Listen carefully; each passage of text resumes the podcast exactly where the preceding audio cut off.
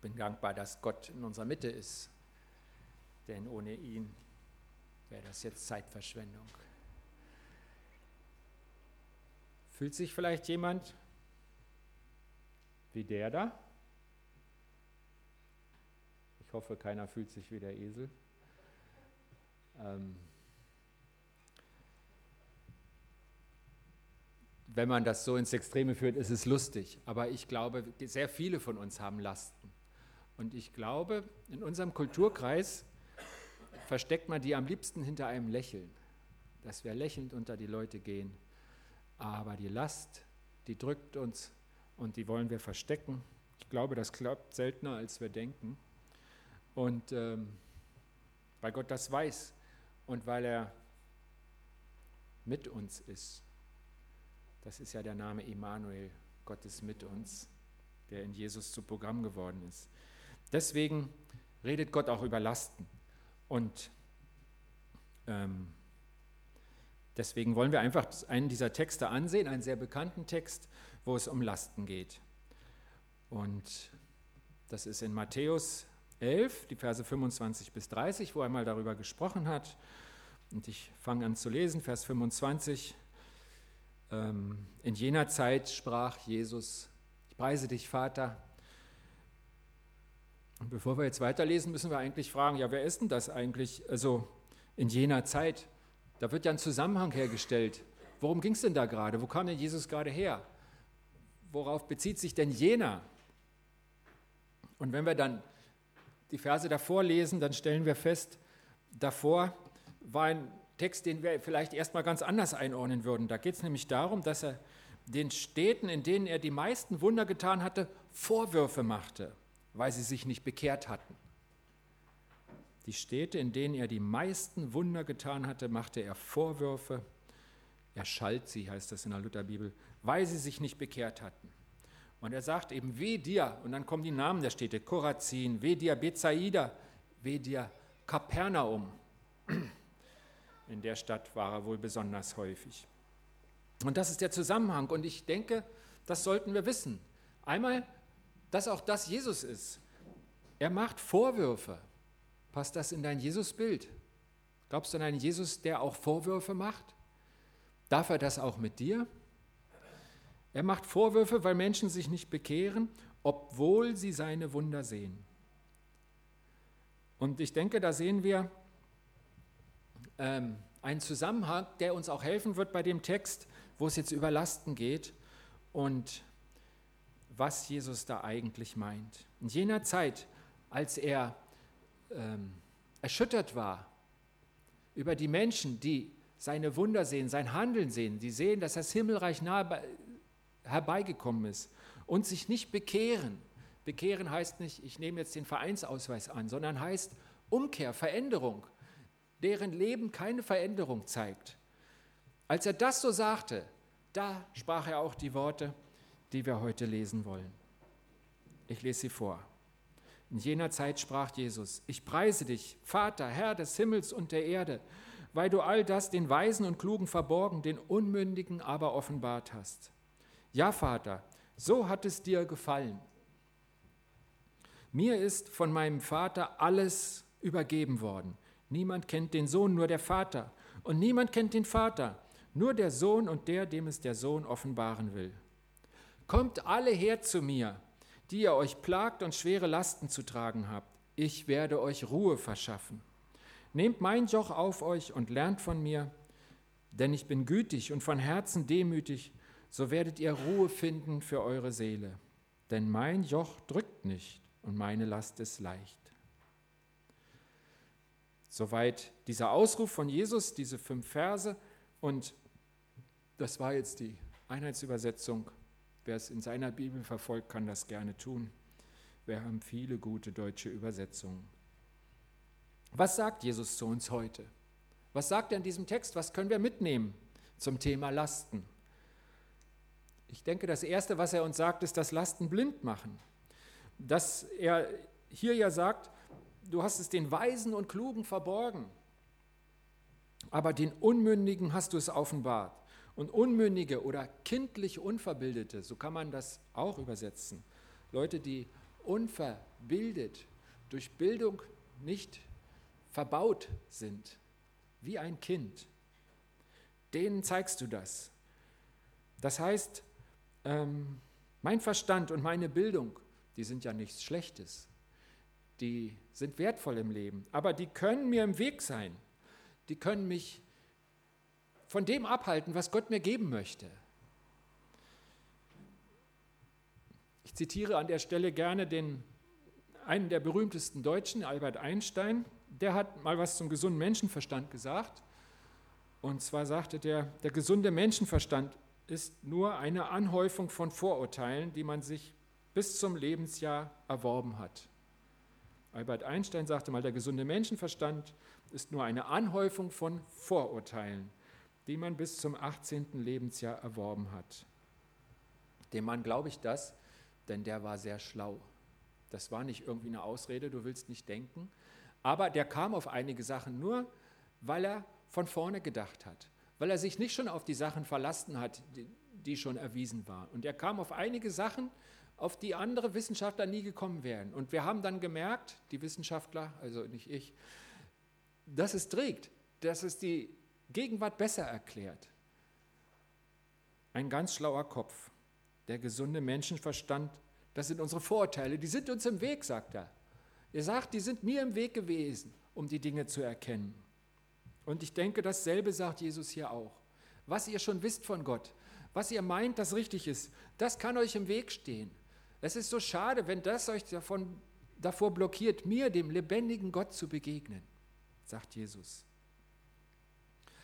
Es gibt Lügen, die diese Dinge sein. Dinge, die wir glauben, die aber unwahr sind. Die können uns im Weg sein, Gott zu, Gott zu erkennen.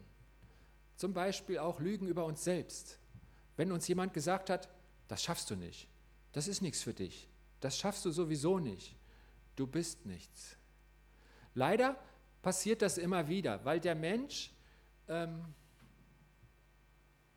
es gibt leider viele Menschen mit wenig Selbstbewusstsein, die mit einem leeren Tank an Lob und an Bestätigung rumgehen. Und, und eine ganz normale Reaktion ist, dann drücke ich die Leute um mich rum dann sehe ich größer aus. Nicht? Ein kleiner Mensch, der sagt, setzt euch doch mal alle hin und dann sieht er wieder was. Und das versucht man psychisch. Und leider versucht man das mit seinen Kindern. Und die werden das auch wieder machen, wenn nicht jemand diesen Kreislauf durchbricht. Und Gott kann das. Denn Gott kann dir sagen, wie groß du bist, dass er dich wunderbar erachtet, wie viel Wert du hast. Und das ist wichtig für uns alle, dass wir das hören, dass wir das annehmen, dass wir das hineinlassen in unser Herz. Es bekämpft die Lügen, die wir über uns hören.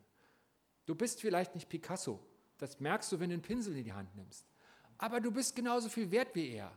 Oder wie der, der das kann. Oder wie die, die das kann. Oder wie die, die so aussieht. Oder wie auch immer. Gott sagt, du bist unheimlich wertvoll. Für dich bin ich gestorben. Und das ist wichtig, dass wir das hören. Denn es gibt Lügen, die uns belasten. Und diese Lügen stehen uns manchmal im Weg, das von Gott zu empfangen, was er uns geben möchte, in meine Hand. Es kann auch falsche Lehre sein, natürlich Irrlehre. Ich denke, da wissen wir, dass wir uns davor schützen sollen. Aber das können auch so Sätze sein, die unseren Glauben so ein bisschen verbiegen und uns im Wege stehen. Zum Beispiel der Satz, was du tun kannst, das tut Jesus nicht. Wo steht denn das in der Bibel? Ist das wirklich wahr? Warum schränkst du Gott da ein? Weißt du nichts von seiner Barmherzigkeit?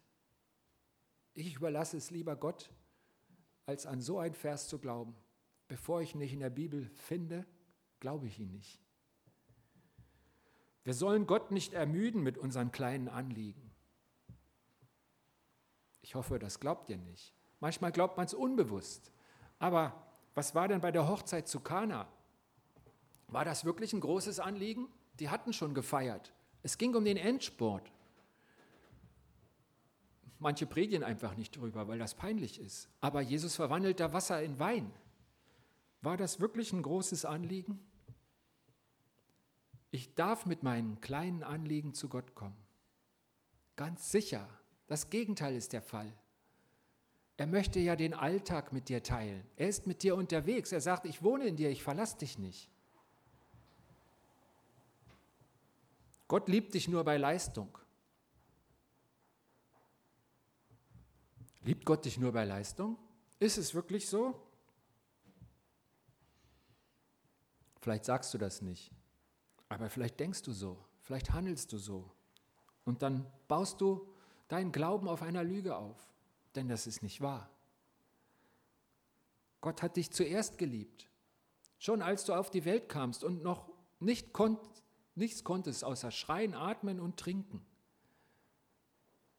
Da hat er dich schon geliebt. Und die drei Sachen verändern die Welt noch nicht so grundsätzlich. Also du hast noch nichts geleistet. Aber Gott hat dich schon geliebt, schon vorher.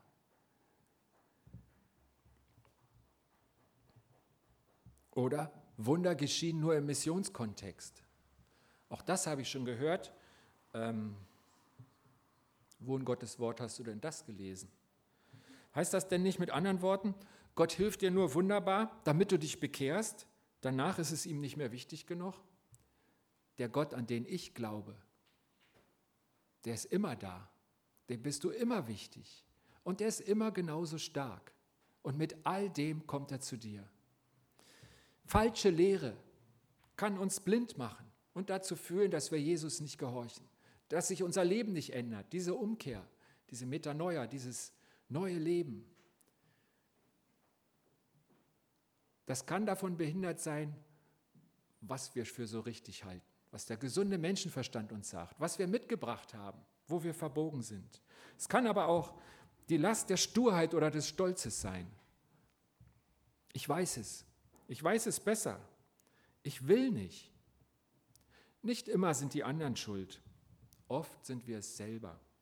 Ich mit meiner Sturheit. Bin ich zu schlau oder zu bequem oder zu verschlossen, dass mich Gott mit seinem Wort erreichen könnte? Dass Gott immer wieder kommt und irgendwann verliert er die Geduld und macht mir Vorwürfe und sagt, wie kriege ich denn dich hoch von deinem Sitz? Alles prallt an dir ab, an deinem Herzen.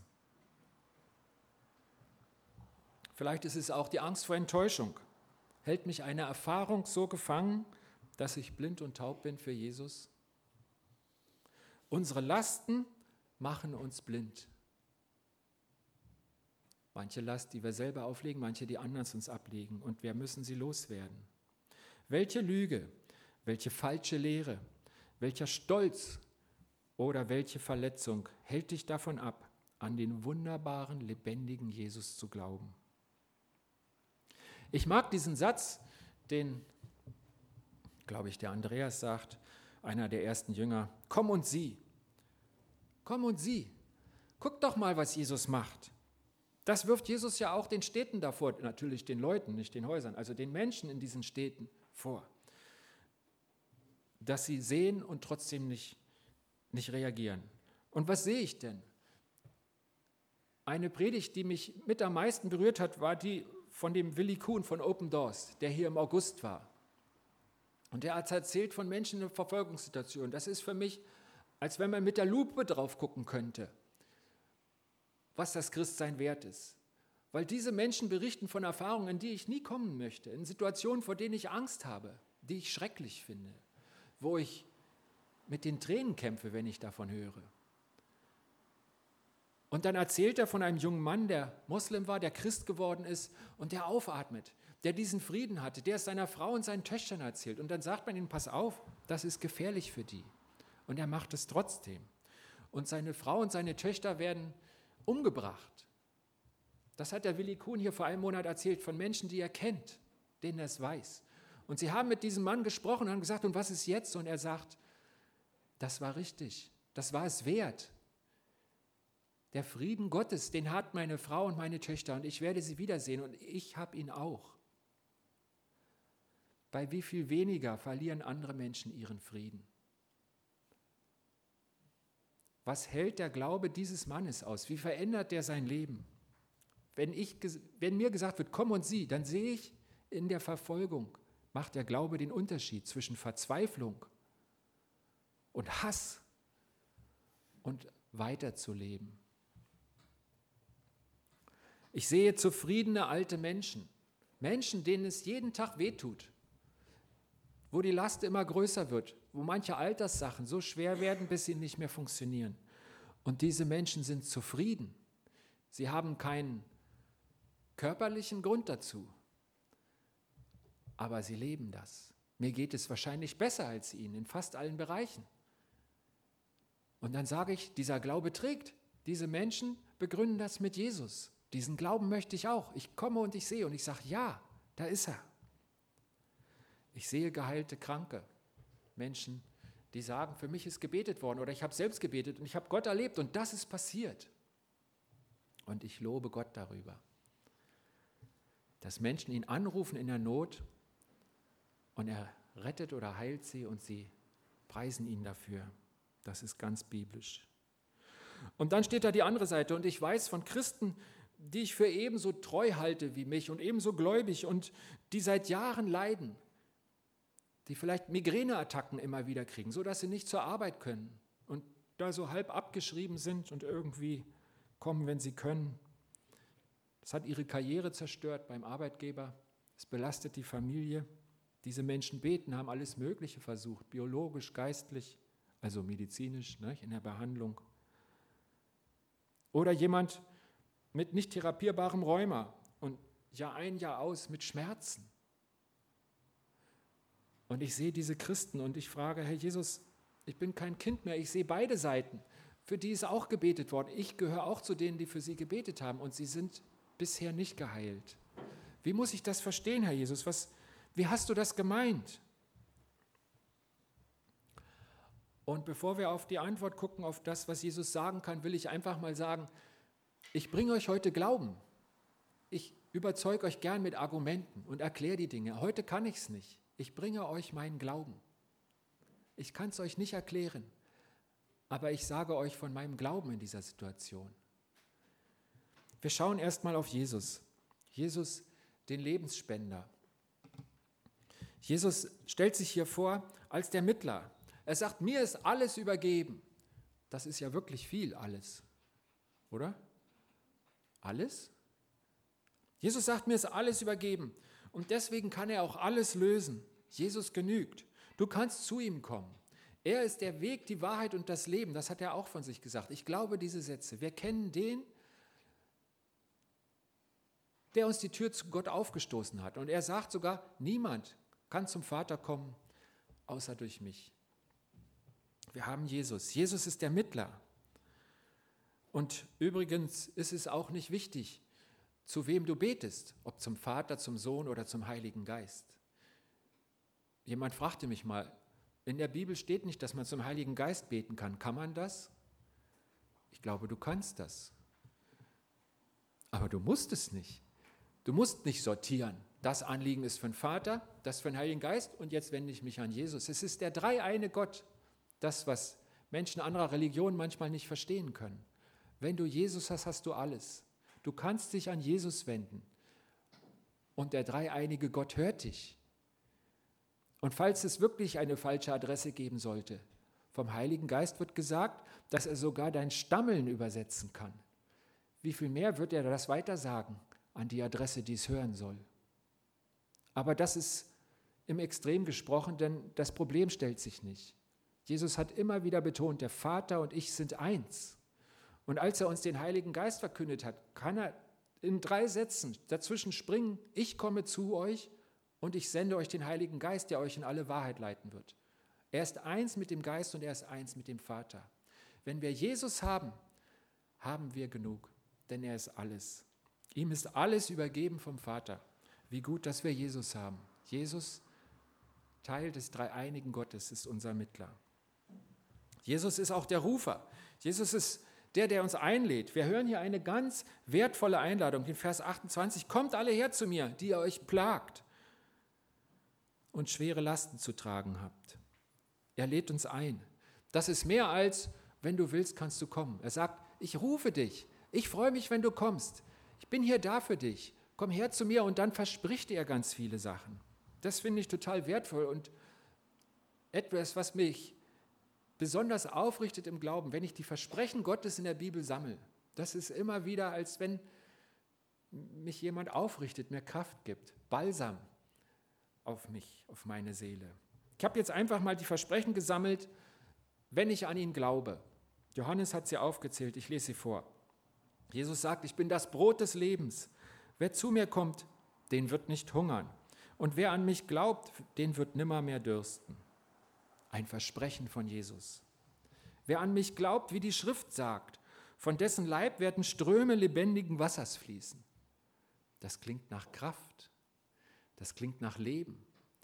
Kraft, die er in mich setzt, die in mich hineinfließt und die weiterfließen kann. Ich werde auch anderen zum Segen. Ein Versprechen. Ich bin die Auferstehung und das Leben. Wer an mich glaubt, der wird leben, auch wenn er stirbt. Da denke ich an diesen Christen, der Muslim war und das, was er erlebt hat. Ich bin in die Welt gekommen als ein Licht, damit wer an mich glaubt, nicht in der Finsternis bleibe. Das sagt Jesus. Gibt es einen finsteren Punkt in deinem Herzen? Gibt es eine Stelle, wo kein Licht hinkommt? Dann sagt Jesus zu dir, ich bin zu dir gekommen, ich bin das Licht, das auch diese Dunkelheit erhellen kann. Versprechen von Jesus. Wahrlich, wahrlich, ich sage euch, wer an mich glaubt, der wird die Werke auch tun, die ich tue. Und er wird noch größere als diese tun, denn ich gehe zum Vater. Ich bin froh, dass ich diese Versprechen habe und nicht ich verspreche euch was. Ich kann überhaupt nichts halten von dem, was wirklich wichtig ist. Aber wir haben Versprechen Gottes. Gott lehnt sich aus dem Fenster. Er sagt nicht, wir gucken mal, wo es hingeht, sondern er sagt, das alles gebe ich dir. Komm doch zu mir und glaube an mich. Jesus ist auch der Friedefürst. Hier ist es das Wort Ruhe. Zweimal verspricht er es. Er sagt, kommt doch her zu mir, ich werde euch Ruhe verschaffen. Und im nächsten Vers, wenn ihr mein Joch auf euch nehmt und von mir lernt, so werdet ihr Ruhe finden für eure Seelen. Er verspricht uns Ruhe. Er ist der Friedefürst. Er sagt, ich gebe euch Frieden, wie die Welt sie nicht geben kann. Aber von innen gebe ich euch den Frieden. Deswegen kann die Welt ihn auch nicht rauben. Das ist nicht das Schweigen der Waffen, in der Angst und, und Egoismus und alles weiterläuft, sondern mein Frieden kommt von innen. Den möchte ich euch schenken.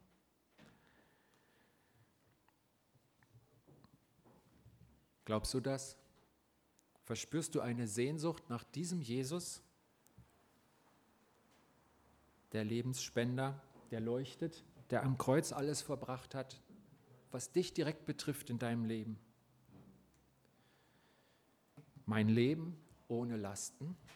Bin ich gemeint? Jesus ruft mühselige und beladene. Spricht er auch mich an? Was macht mir Mühe? Was belastet mich?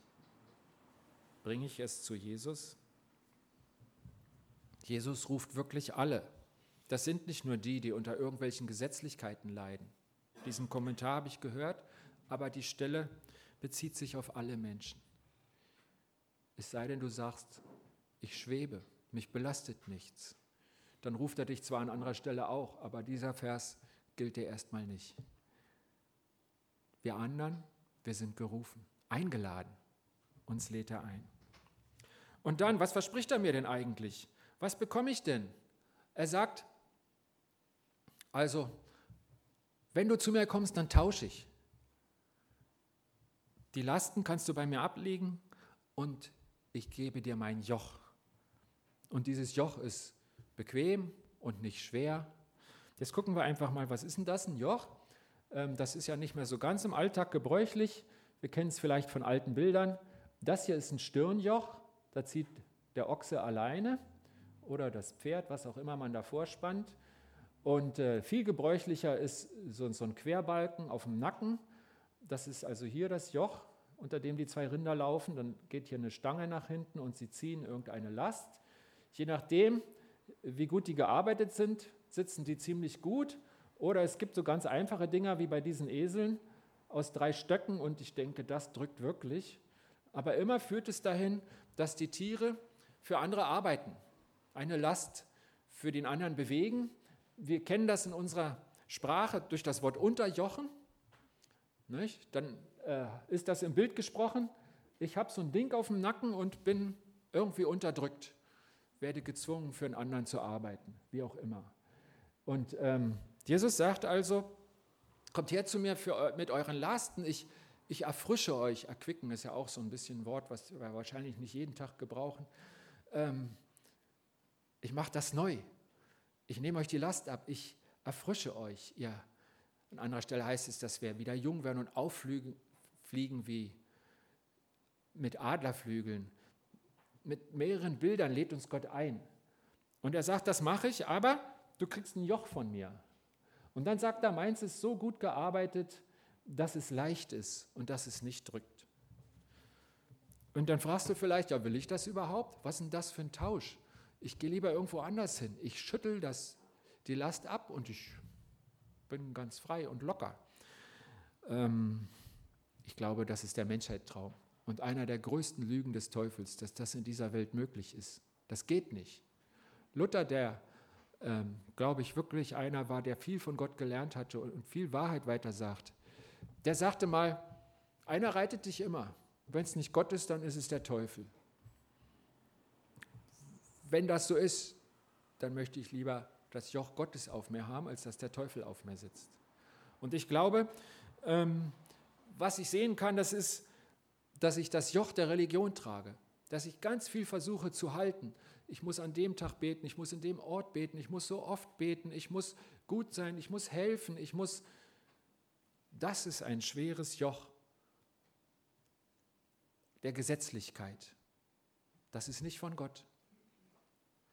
Oder ich sage, nichts mehr mit Gott, weg damit. Ich bin jetzt mein eigener Chef.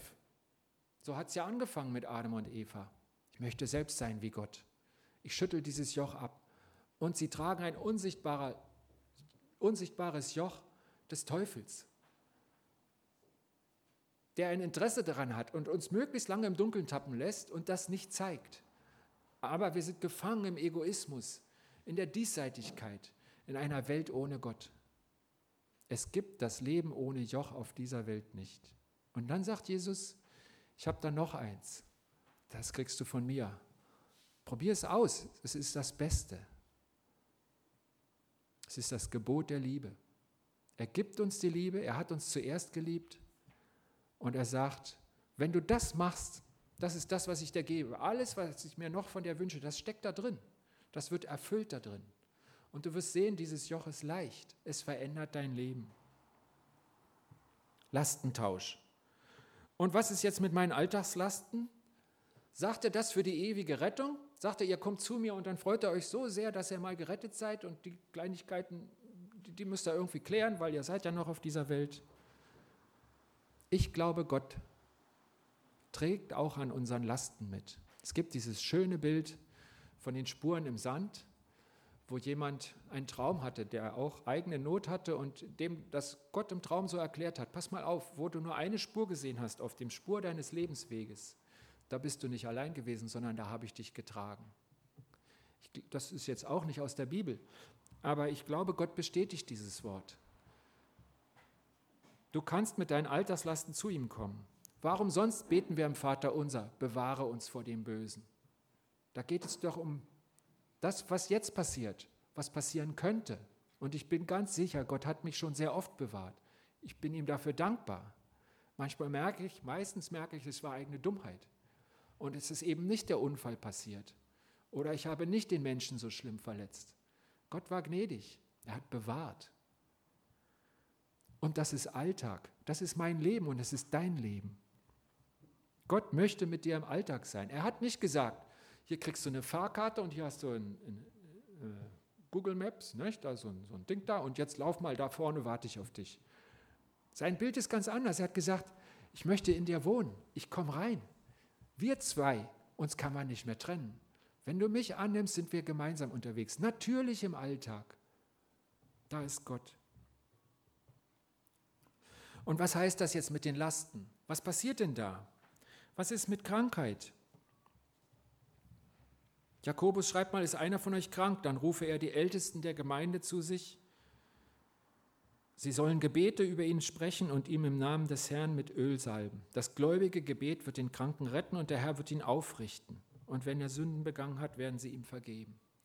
Das ist eine Anweisung, wo Jakobus ganz nüchtern und sehr klar sagt, Gott wird reagieren, das wird passieren. Ein Versprechen Gottes, noch eins. Und dann weiß ich von Menschen, über die so gebetet wurde. Der erste Mann meiner Frau, der an Krebs starb, gesalbt mit Öl, die Ältesten kamen und er ist gestorben. Und dann frage ich, Jesus, erklär es mir, sag mir, wie ist denn das gemeint? Was habe ich denn da nicht verstanden?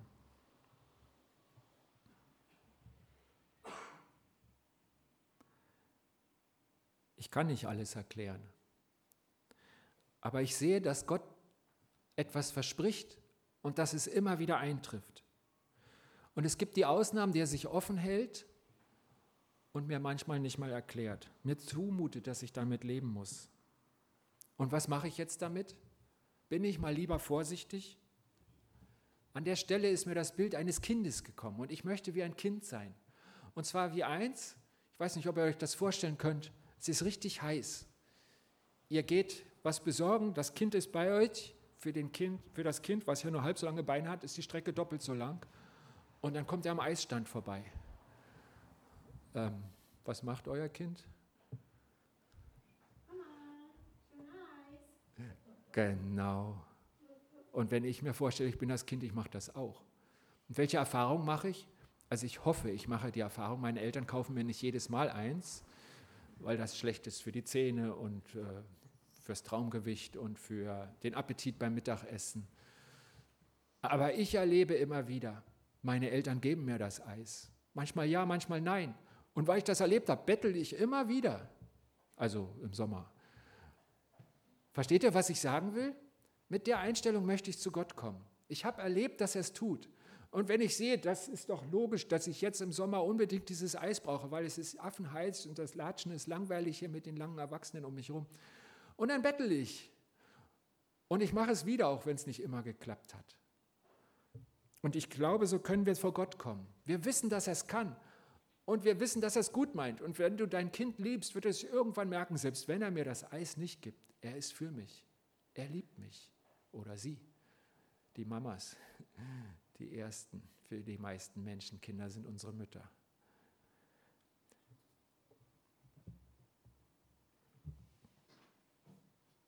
Ich bringe Gott meine Sorgen. Ich bringe ihm auch das Leiden, was ich sehe. Und wenn ich einen Menschen sehe, der leidet, dann geht es mir schlecht. Ich leide mit.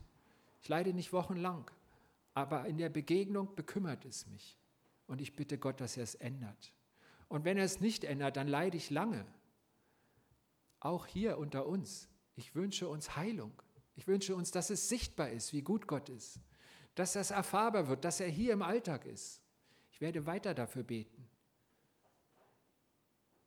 Für die versteckten Lasten und für die offensichtlichen. Und wenn ich was nicht verstehe, will ich ihn fragen. Aber ich will glauben an das, was er versprochen hat. Ich will an den lebendigen Jesus glauben. Ich will nicht sein wie die in Kapernaum. Lieber muss ich mit Fragezeichen leben wenn mal was nicht passiert, was ich mir wünsche.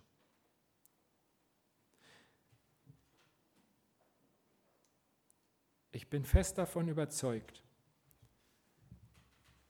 dass ich in meinem Leben erleben werde, die Last ist klein. Ich bin einen guten Weg gegangen. Es gibt einen Vers, den ich sehr liebe, das steht bei den Patriarchen, so den alten Vätern im Alten Testament, ganz am Anfang der Bibel. Wenn die dann mal gestorben sind, die haben ja meist Alter, die ich mir kaum vorstellen kann, dann steht da, er starb alt und der Tage satt. Ich glaube, dass das bei mir so sein wird. Wie alt weiß ich nicht, aber er, Gott wird mich satt machen. Das glaube ich. Und das ist die kleine Last, dass ich am Schluss sage, doch Gott, der Weg war gut. Ich darf in deinem Frieden ankommen. Es ist gut. Ich freue mich auf die Zukunft, diese tollen Versprechen für das, was noch kommt. Und ich bin dir so dankbar für jeden Schritt, den du mit mir gegangen bist, wenn ich zurückblicke.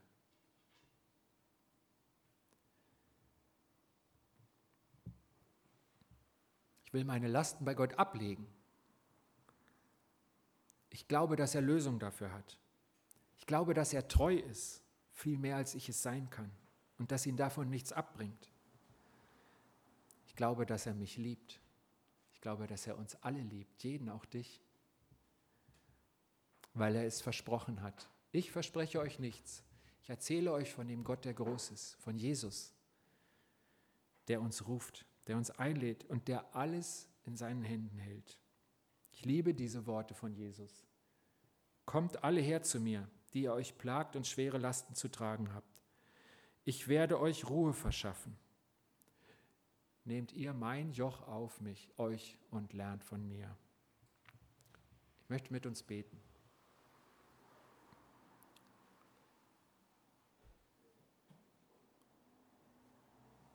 Herr Jesus, wie schön, dass du da bist. Ich möchte keinen Schritt ohne dich gehen. Ich kann dich zwar nicht sehen, aber du bist innen drin, näher als mein Hemd, näher als meine Frau.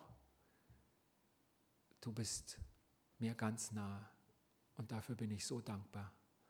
Und ich klage dir, dass es Leid gibt, was nicht vergeht. Mir tun die Menschen so leid und ich bringe sie dir. Ich bitte dich, hilf ihnen. Wir danken dir dafür, dass wir für den Carsten Hildegrand beten dürfen und dass sein Arm bisher erhalten ist, er die Finger bewegen kann und sich bisher nichts entzündet hat.